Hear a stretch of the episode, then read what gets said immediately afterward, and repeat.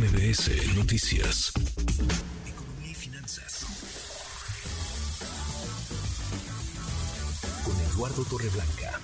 Lalo, qué gusto, qué gusto saludarte, ¿cómo estás? Igualmente, Manuel, como siempre es un gusto poder saludarte y poder saludar al público que nos escucha. Buenas tardes. Muy buenas tardes. Han llegado marcas de muchas latitudes, de muchas partes del mundo, marcas de automotrices a nuestro país. Las chinas van ganando terreno, como en todo el mundo, Lalo.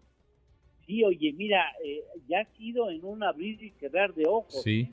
México eh, se convirtió a lo largo de muchas décadas, así, eh, 40 años, en un productor relevante en el clúster automotriz de Norteamérica.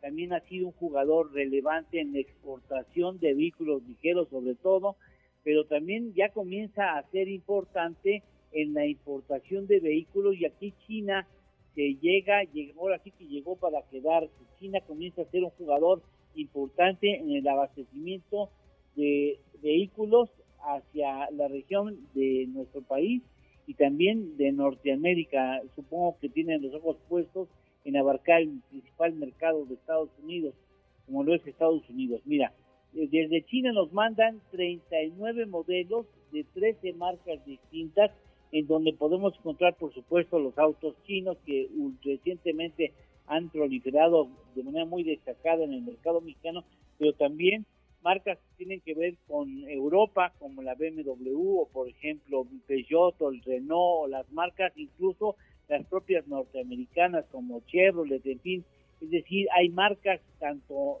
de origen estadounidense como de origen europeo, las que nos llegan, y Japón, por supuesto, eh, que nos llegan al mercado mexicano. Y el auto chino hoy acapara el 17% del mercado mexicano, mientras que el auto ensamblado y después exportado hacia México desde Estados Unidos no supera ya el 10%, es decir, China ha ido desplazando de manera muy rápida y eficiente a Estados Unidos en el trabajo de abastecer al mercado mexicano de autos importados. Hoy eh, las marcas que recién llegaron tienen una participación de mercado de 8 o 12%, cuando ese nivel lo pudieron conseguir las marcas americanas después de muchísimos años o décadas.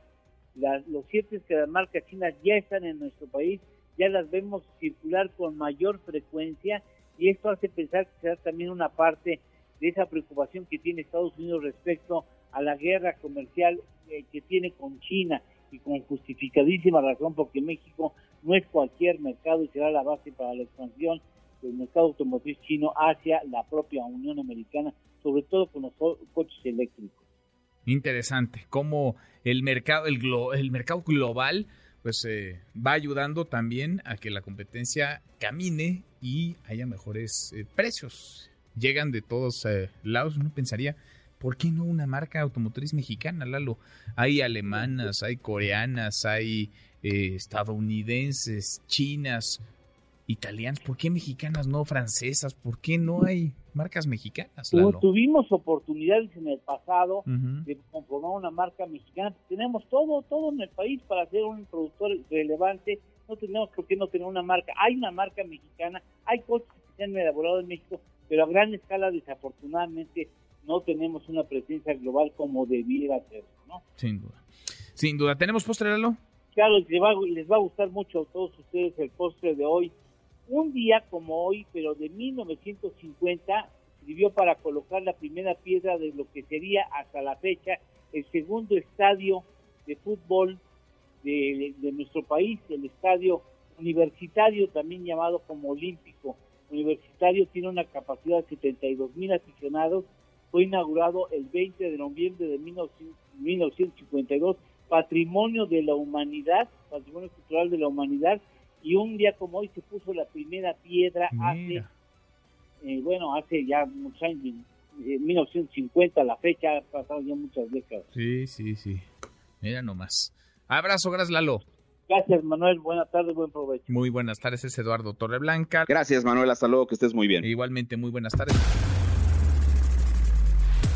Sociales para que siga en contacto: Twitter, Facebook y TikTok. M. López San Martín.